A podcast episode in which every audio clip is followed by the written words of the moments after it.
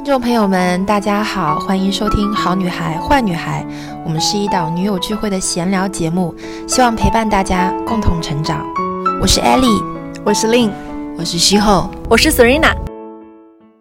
各位好女孩坏女孩的听众朋友们，大家好，我们今天又到了录新一期的播客的时候了。然后我是 Lin，我是 Ellie，来，我们碰个杯，来。今天今天喝的是冷泡茶，今天喝的是冷泡茶。这一期又是理查德 赞助的一期，对赞赞助的一期。我们今天要聊的话题呢，我觉得今天就是我也是带着一个半空白的心情跟艾莉聊，因为她今天要给我推荐，就是她每天每天每周每周都在追剧的这个《梦华录》。就我觉得我已经。这么长时间已经很少有遇到一个剧让人这么上头的，而且我现在就是逢人都给他安利，嗯然后我安利有一句，有一句话，嗯，我说你看我们生活已经这么苦闷了，你眼前有一颗很美好的糖，它又漂亮，然后又好吃，而且还没有副作用，你吃不吃？然后，然后他们说吃。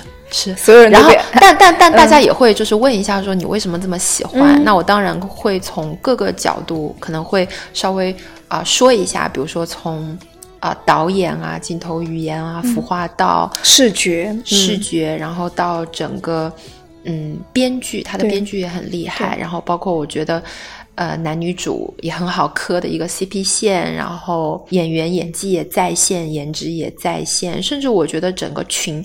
就女性群像也很好看，呃，所以我觉得这部剧是我，就是我我觉得无聊人生的一个 一颗一个大的慰藉啊。嗯，我觉得这颗糖真的磕的太开心了。那我跟大家说啊，就是艾丽安利我之后呢，我也确实去呃追了几集。然后我追的部分，哎，我真的是非常非常的实用主义。然后我追的部分就是说啊，他们开茶馆，这个很有意思啊，就是跟我们创业的那条线很像，我就。呃，看到那个里面一些就是创业部分、商业部分的东西，我觉得很有趣，相当于是把现代语境当中的一些内容，它安到了一个古代的一个古偶剧的这个。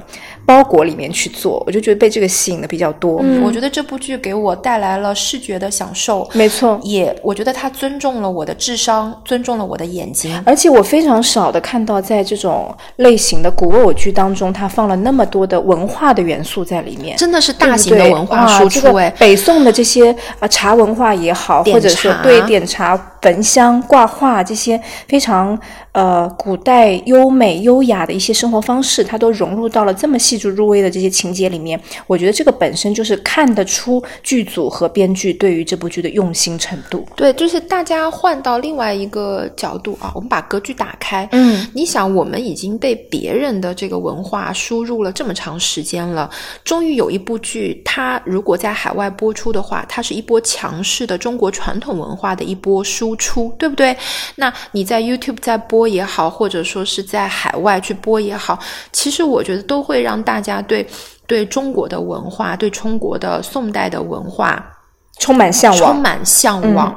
这这部剧其实我觉得它的它利益一定是高的。它其中有一集，它花了一整集的时间，慢慢的去描绘，嗯，就是赵盼儿和。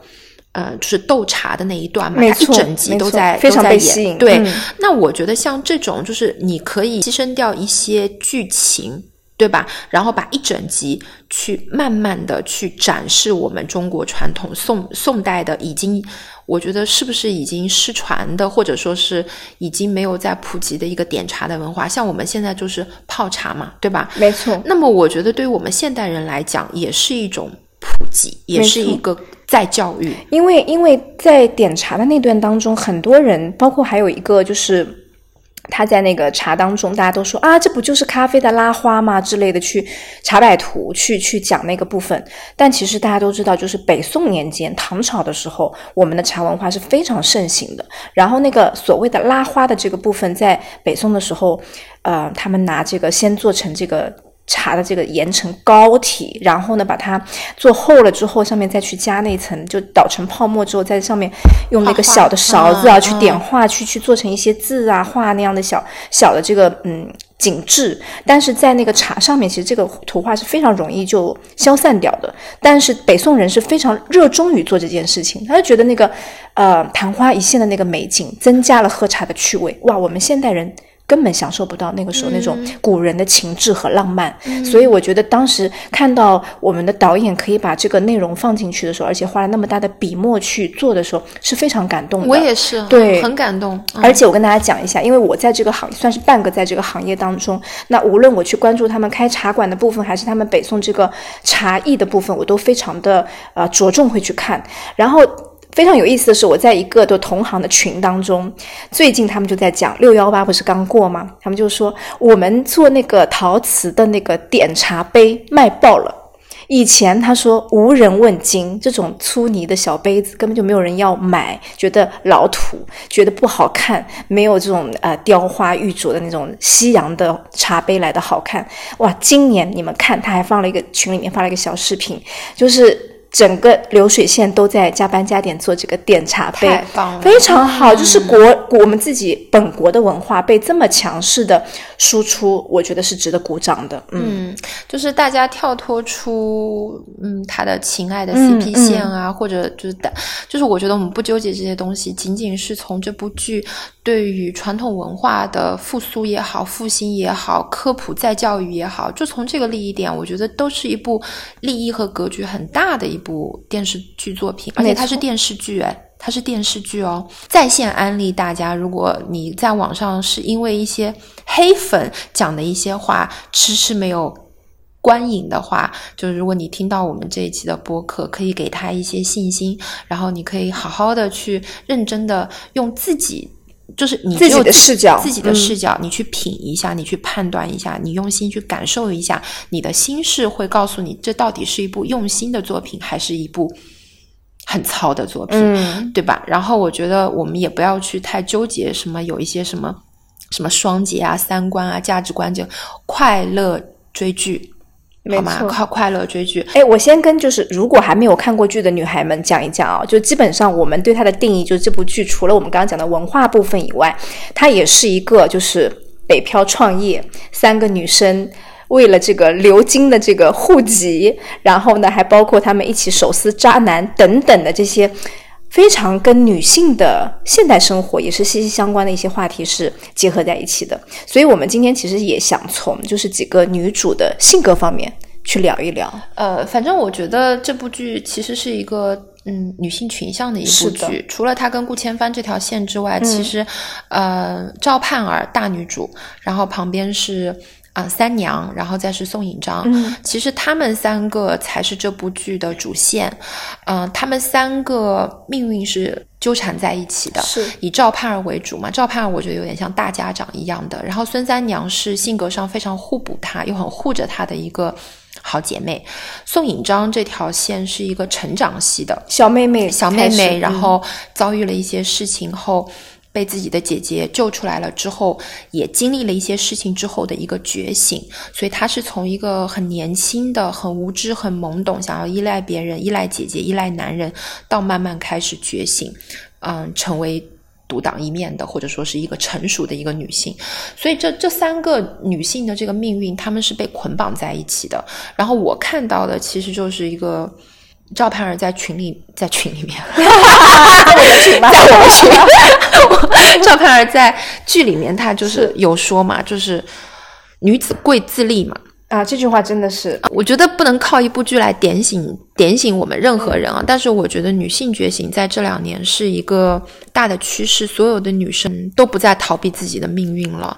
嗯，像我做咨询，其实我觉得。能来链接我做咨询的，都已经没有在逃避自己的人生了，主动权掌握在自己手上。对，把这个改变命运，或者说是掌握、掌控自己命运的这个，嗯，这个钥匙握在自己手里了。我就很喜欢这种大女主的剧本啊，我很喜欢，看着就很爽。对，就是我，我觉得她自主意识是强的。就比如说赵盼儿那个时候。他不是被欧阳旭抛弃嘛？然后是德叔，他派了一个下人过来，然后意思就是说啊，他不要你了，通知他一声，通知他一声，给了他八十两黄金。他当时其实是不相信德叔的，他相信的是自己的判断，所以他又费尽千辛万苦去要去东京当面去核核查一下，因为他不相信。是，那其实这个不相信，或者说是这个再去。质问一下，再去 double check 一下，其实这个就是在主动的掌控自己的人生，而不是说，啊，我被告知我被抛弃了，我就接受被抛弃的命运。他在反抗，这个就是他在抗争。所以我觉得。这个是我看到她大女主的一个点，就是说她没有在逃避自己的命运，她可能从头到尾都是一个主动性非常强的角色。就是她在任何时候，其实她的人生，她是想要掌控在自己的手里的。为什么？因为她其实她的命运是很很悲惨的，嗯，很多时候她自己是无法掌控自己的命运的，所以她在自己就像带着。脚链在跳舞一样的，就是他在自己可控的范围内，要主动的掌控一些自己的命运，一部分自己的命运这样子的。包括他呃开茶铺，我觉得在东京有立足的有立足之地，我觉得这个也是他自己掌控自己的命运。其他那个时候他已经，呃，顾千帆不是说就是我我会让你没钱花吗？对吧？千次万次一次我都愿意啊。就是其实这个时候他是有靠山的。啊，是能够能够被照顾的很好的，但是他他在这种甜蜜和暧昧的这个朦胧期当中，还是清醒的，非常清醒的。对，呃，我觉得他有在掌控自己的命运，然后包括我觉得他跟顾千帆之间的这个极致的拉扯和暧昧，其实到一定的点，我觉得他也挺直男思维的，他也在掌控自己的爱情。那请问我们到底是什么关系？他没有一直让这个暧昧再延续下去。那请问我们事实挑破，我们到底是什么关系？你现在我是你的死穴，你是哪一种什么样的心情来跟我说这个话？要一个答案。嗯，你把我当什么人了？嗯，所以他他主动的去挑破、戳破这这层纸，嗯，其实也是他主动的在掌控自己的爱情。嗯，直男会这样子，是女生一般来讲是不不说破的，女生可能是被动等待。嗯，我觉得很可能现代很多女生已经会了，但是我觉得大部分，那你想，她她的那个语境是宋代，对吧？是这样子的一个非常难得，嗯，就是她有这种觉醒的意识，很清醒的一个大脑，我我不享受跟你的暧昧。暧暧昧让人受尽委屈，就他挑破了，我觉得也是一个他很主动、积极主动要一个说法，要一个说法啊！我觉得这个这个主动、主动这个词我就很喜欢。但是讲到这个感情的部分啊，其实我想说的就是我在赵盼儿身上看到的是一个他能够给到对方很高的情绪价值。这个是我看剧的时候，就是浅磕了一下 CP 线之后，发现特别特别值得分享给我们今天的女生的。因为很多时候情侣之间或是夫妻之间亲密关系里面相处，大部分的时候遇到一些问题，或者带着疲惫的身心工作归来之后，面对另一半，可能你面对的是他刷手机啊，不理解你啊。或者你跟他提个抱怨之后，他反而比你更生气啊！哦，你长成顾千帆那样，我也给你提供情绪价值，我们都愿意的。你长成顾千帆那样，我们会无条件的为你提供高情绪价值。首先，请你变成顾千帆，好吧？这不是我们女生的问题，是男生。但但但是我讲的就是，有的时候男生也没有给女生提供这个情绪价值啊，对不？这是相互的。我觉得顾千帆一直在给他提供情绪价值，他其实一直有在呵护他、肯定他，然后，嗯，虽然他嘴有时候也很贱，但是但是我觉得顾赵盼儿是能够感受到，嗯，顾千帆的那种呵护、疼爱是。嗯，对啊，所以我觉得感情是相互的呀。就是你长成顾千帆那样，又能够给我们提供情绪价值，我们也愿意反反向的来反哺你啊。我们不能只拿外貌说说事儿啊。就是我们正常情况下，就是普普通通人之间，我觉得也应该要互相给到这个情绪价值，这是比较大的一个滋养的部分。而且呢，就是我当时看剧的时候，印象很深的是他讲自己，顾千帆说。有有一次好像非常的，嗯，怎么样？他就是非常的沮丧吗？沮丧或是出不来的情绪，觉得自己好像被大家说成活阎罗。嗯，好像就意思就是在工作上不被理解，对不对？然后他肯定他。当时当时顾盼哇，他的赵真的呃赵盼儿，他的嘴真的好会说，说他是英雄，国之鹰犬。嗯，明知爪牙，哇塞，一句话立刻，嗯，然后对，然后然后顾千帆就很娇羞的，就是 对他太得意了，这个滋养真的是比 比比补药都要补。但我觉得就是你这这种东西是相互的，就是他们其实是互互相欣赏。那确实，你得到一个自己欣赏的人对自己的一个肯定，肯定是乐开了花。你不觉得就是这部剧？磕的好磕的地方就是在这个地方，我觉得他们两个两个都是强的，对，就是所以我们成年人之间势均力敌的一个爱情，嗯，他的强的底层逻辑还是自卑，因为他从小没入贱籍嘛，是，所以他从这个我是真的有听他一直在讲，所以所以他所以他。一直就是在嗯勾栏里面，然后没入贱籍，就是他的那一段的出身，一直是他人生的污点。嗯，他一直觉得自己低人一等，所以他才去从商，他赚钱，他开茶馆，他做的任何事情都是在跟这个东西抗争。嗯，呃，然后其实赵盼儿她身上的这个 bug 也是因为他自己对自己身份的一个自卑。就其实跟宋引章一样的，宋引章他不是恋爱脑，他是脱籍脑嘛，他就是为了想要脱籍。是。那赵盼儿她是因为已经脱籍了，但是对以前的这一段身份的，嗯，还是耿耿耿耿于怀的。那是因为这个这个社会对呃脱籍的、对贱籍的，嗯，就是非常不友好，不友好。那。他的这个对自己身份的一个不安全感和自卑，他表现在哪里呢？他表现在他想要依靠男人，跟那个欧阳旭在杭州的这三年，跟他好的这三年，都是他在照顾他嘛。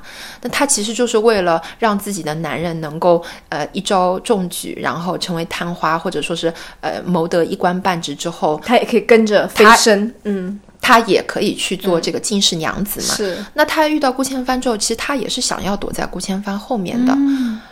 对吧？就是他其实还是想要依靠男人的，他还是没有完全的让自己站出来说，我谁也不依靠，我就靠我自己。虽然他嘴上是说了女人贵自立，但是他其实他的表现形式还是他把自己的命运有一部分是，呃，寄希望于男人的。但这个部分是因为他的这个社会文化，嗯。社会文化决定的。那你放到现在的话，那可能现在我们当下的这个女性就觉得说，你看她靠男人，哎，拜托，那个是宋代，嗯，那个是宋朝，哎，那个是宋代。我确实看到蛮多的恶评，可能是出自这里，就是觉得你们女主就你们用你们用现代的一个语境，我们当下我们女性，那我们是抗争了多少年？而且我也并不认为现在女生有很好的一个。所谓的生存环境，那即使是现在，我觉得我们也有 struggle 的，对吧？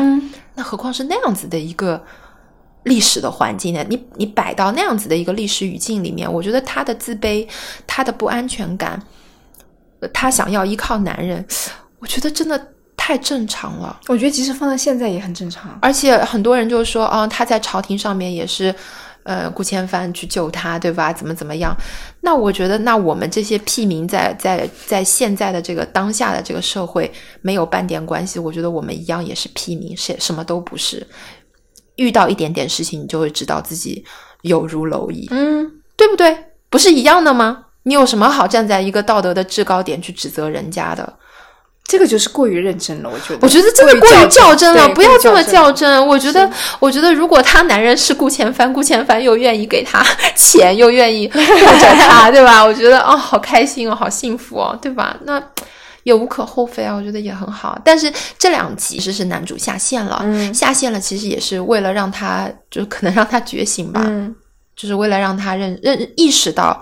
是不可以依靠男人，靠不住。嗯，其实不是靠不住，他们俩之间有了一个误会，误会，嗯，有了一个误会。Anyway，反正，嗯，我我我自己觉得就是。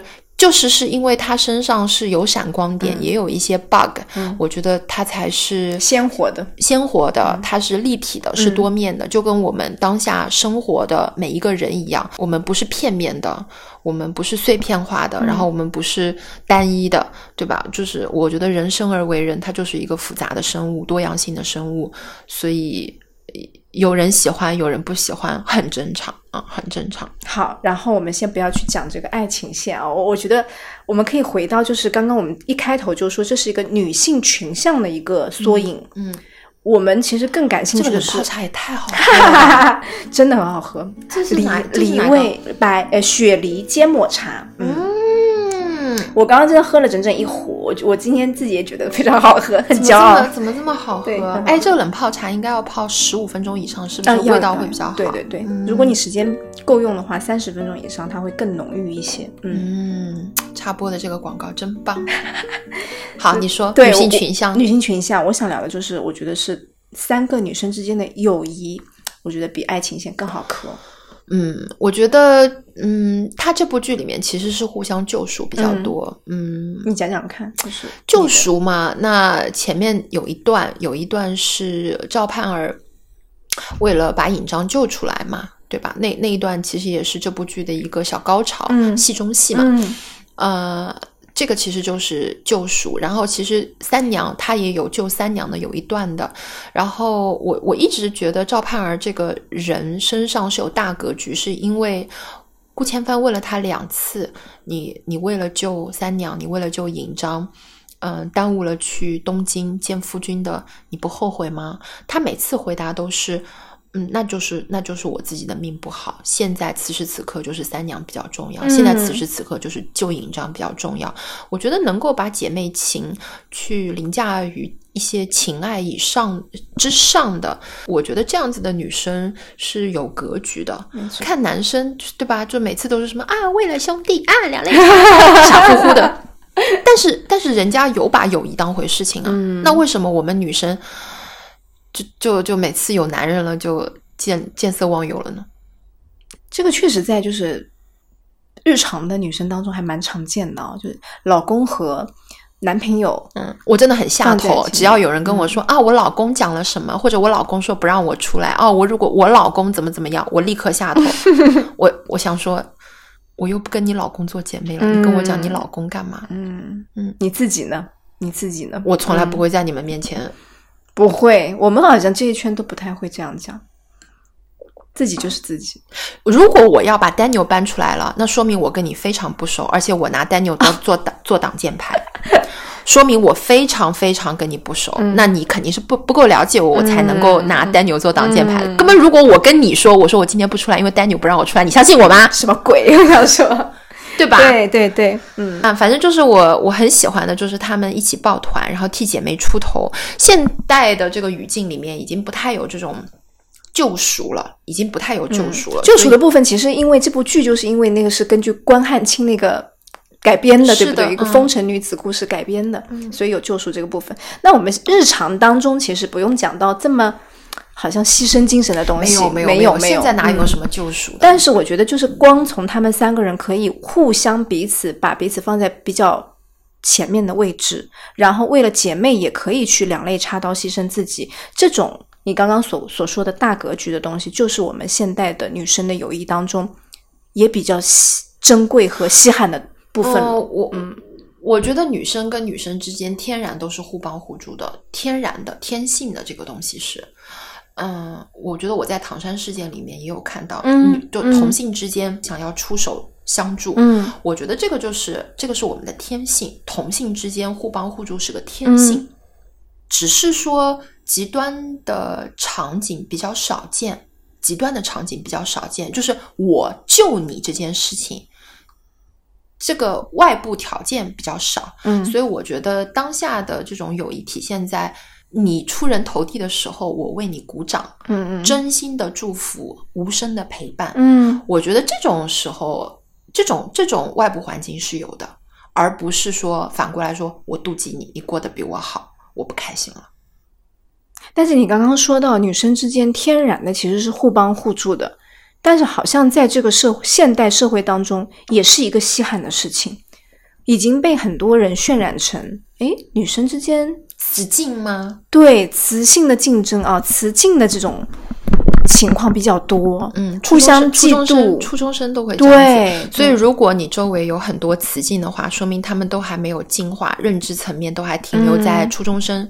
初中生就会这样子，或者说是认呃还没有开悟，没有开智商没有开化，认知没有没有提升，那就说明你的心智停留在初中生。就是如果你周围的那些女生还在抱团，还在诋毁别人，还在说坏话，还在造谣，还在霸凌，嗯，那就说明你这个圈子的认知非常的低，你要警惕。青少年的青少年的友谊才会出现啊，青少年的友谊，我觉得像我们年纪比较大的成熟女性之间该有的高质量的友谊，你拥有过之后，你就一发不可收对拾。对，那个真的是滋养哦，嗯真的是滋养，嗯是彼此能够为对方获得的成就真心的高兴，而且愿意无条件的去陪伴，陪伴，嗯把对方的成绩好像也像自己与有荣焉嘛，就是好像自己也是获得了成就一样的真心开心、鼓掌，而且愿意把对方好的东西分享出来，啊对，给给更多的我身边的女生朋友也好，与有荣焉对对对对的对看到对的，这个是非常珍贵的友谊，所以我觉得，嗯，如果你们周围有此竞，就是女性和女性之间这种竞争的话，第一个是远离，嗯啊，我觉得你不参与就好了。第二个就是要意识到这个是这个跟女生没关系，就是和跟性别没有关系嗯跟性别没有关系。我觉得这个跟人有没有开悟、认知认知有没有提升，这个是有关系的。没错，好，然后就回到回到这部剧里面，嗯回到这部剧里面，你还想听什么？你还想让我怎么给你安利？嗯，我想我想听就是。就是他们三个人之间，就是一开始其实我有看啊，就是三个人怎么样，像是赵盼儿为了救尹章，对吧？就是假假装去跟那个周舍，嗯就牺牲自己的这个色相，好像去引引诱他，这这些我都有看。然后后面包括三娘，她跟三娘的一些开导啊什么，我也有看。那再往后面发展，我有听到一些恶评说啊，好像他在 PUA 引章之类的，嗯这个是真实的吗？这个是怎么一回事？就每个人都有自己的观影自由吧。赵盼儿之于尹章有一点母职的感觉，就是长姐，因为他。呃尹章的姐姐是为了救赵盼儿而去世的，嗯所以她觉得自己有照顾尹章的一个责责任所以她身上其实长姐和母职的这个角色是比较大的，嗯所以她在她他是比较保护尹章的，嗯就比如说有些事情他不让尹章知道，其实他是在保护尹章，他觉得尹章还小。嗯我们有时候照顾小孩子的时候，我们会把所有的东西都跟小孩子说吗？我们也不会。嗯那我们其实也是出于爱，不是吗？嗯我觉得我们会 PUA 自己的小孩吗？好像也不会吧。嗯 对，所以我觉得，嗯，尹尹章这个角色他本来就是比较有争议的，而且他是一个成长线，他是一个成长型的，所以他一开始会有一些懵懂，有一些自私，有一些恋爱脑，我觉得这些都是正常的，因为哪有女孩子一开始就是特别清醒的，嗯也也没有。你看赵盼儿一开始还不是付错了。付错了人，付嗯。对对吧？对错付了，对错付了啊、爱错了，错付了。嗯。那呃，三娘也是一样的啊，她她也是一开始想要寄希望于老公，寄希望于儿子，猪一头一头的杀，然后钱攒回来。都交给老公了，结果老公还在外面没错。搞三搞四的，儿子也不认他，都经历过挫折都经历过挫折啊，嗯。所以我觉得尹章大家也可以给他一些成长长的空空间间对对啊，对。成长的空间。我觉得进化是需要过程的，嗯。开悟也是，开悟和觉醒也是需要过程的。而且他后面有一段，沈如琢在说赵盼儿的坏话，嗯。嗯，宋引章是有反应的，嗯，就不准他说他姐姐，这个心底里面的还是有还是有很深的爱的，嗯就有点像，就有点像，我可以说你，但是如果别人说你，嗯嗯我不行的，不可以，以的，嗯。自己人只能自己说，嗯，对对对，别人是这个是至亲的人才会有这样反应，要要护着的，没错吧？没错要护着的。嗯。三娘就更不用说了，三娘对赵盼儿有点崇拜的，嗯。因为赵盼儿本身就是一个非常有生存意识、生存能力的人。你看她，呃，就是第一第一集，对吧？她又能打，然后地痞流氓来，她又能制服，然后高观察他们家欺负上门了，她识破之后还能去想尽办法找高观察对付。呃，池衙内也是，就他其实是一个对抗能力、对抗性很强的一个人，所以我觉得三娘她在赵盼儿身边是很有安全感的。没错，虽然三娘她是武力比较厉害啊，嗯但是她没有赵盼儿那么心思缜密。是，所以我觉得三娘在赵盼儿身边，她保护赵盼儿就是在保护她自己。就是命运共同体嘛，没错，嗯，命运共同体嘛啊！而且你知道吗？这三个三个演员本身私底下就是好朋友哦，这样子的。我觉得搞不好就是有可能啊，我乱讲的，是不是？定了刘亦菲之后，刘亦菲推荐的林允，林允推荐的，然后他们就是互相推荐了一下，有有没有这个可能啊？我不知道，也有可能，但是他们确实。呃，私底下本身就是很好的那怪不得在荧幕上的这个形象会这么非常非常的有默契啊。然后好像他们一些花絮里面都会说说他们三个在一起，在片场就是感情很好哦，非常好的，嗯，非常。我觉得就是。我很喜欢看这种女生在一起很和睦、很和谐的这种感觉，是就是。但是你会发现，现代剧当中反而希望好像让女性之间的角色矛盾化，互相去斗争。对对对对对啊！你吃我醋啦，我怎么怎么你啦？哦，我还有看到一个点呢，就是关于柳岩这个角色在剧当中把一个男人抛下桥这个桥段，真的是让生活中、现实中的他。报了一个大仇，嗯嗯，舒了一口恶气。对对对，基本上我们都讲到了啊，大家的性格，然后三个女生的友谊。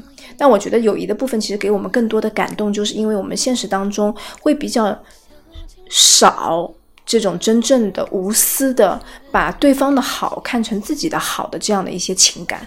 所以如果有这样的关系和女性的一个。之间的彼此的这个帮助的话，其实我会觉得是非常非常珍贵的东西。嗯，因为我觉得，我想跟大家说，就是真正爱你的人，他是会给你提供自信，给你鼓励，然后让你觉得你就是最棒的，你就是可以做到的。那。一定不是那种所谓的 PUA 你，让你觉得啊，我好像没有他好，他说的什么都对，我要听他的才行，绝对不会是那样子的。那个叫精神控制。嗯，就如果你你身边有女性是这样对你的，嗯，那个不是友谊，那个是精神控制。他其实，对，这个就是精神控制。嗯，所以我觉得大家不要因为害怕孤独。啊，然后去委屈委屈自己，寄寄希望于一些所谓的友谊，虚假的虚假的友谊当中，那不是友谊，那不是真的感情。还有就是不要太不要太向往群体和团体，就是大家不要，因为其实我们小时候就是会对在团体里面会有一个安全感嘛，就是如果这个团体让你觉得不舒服，嗯，要学会孤独。直到你遇到跟你同频、真正同频，然后真正是三观是契合的人，你和他们做朋友才是真正滋养的。所以也不要为了说一定要融入，数量不求多，要贵在精，对不对？选朋友也是一样，我觉得。这个可能是因为人类本身的基因当中，你知道是群体动物，对原始人就是靠部落啊什么开始的，所以人类的基因当中潜意识就觉得我要抱团的，他会有这个生理的一个一个需求。但是现代我们了解到这些之后，其实更加有选择性的去评判。我们还有网络社会啊，我们有网友啊，对吧？我觉得有时候，有时候可以把一些触角伸得更。更广阔一些，包括大家也可以加入到我们好女孩好女孩的群当中，对不对？因为我们的群里面就是这样互相鼓励的女生友谊，真的是我们一直一直在提倡的。嗯，好的，那我们这一期的这个节目就到这里结束了。Hope you guys enjoyed it，我们下期见，拜拜。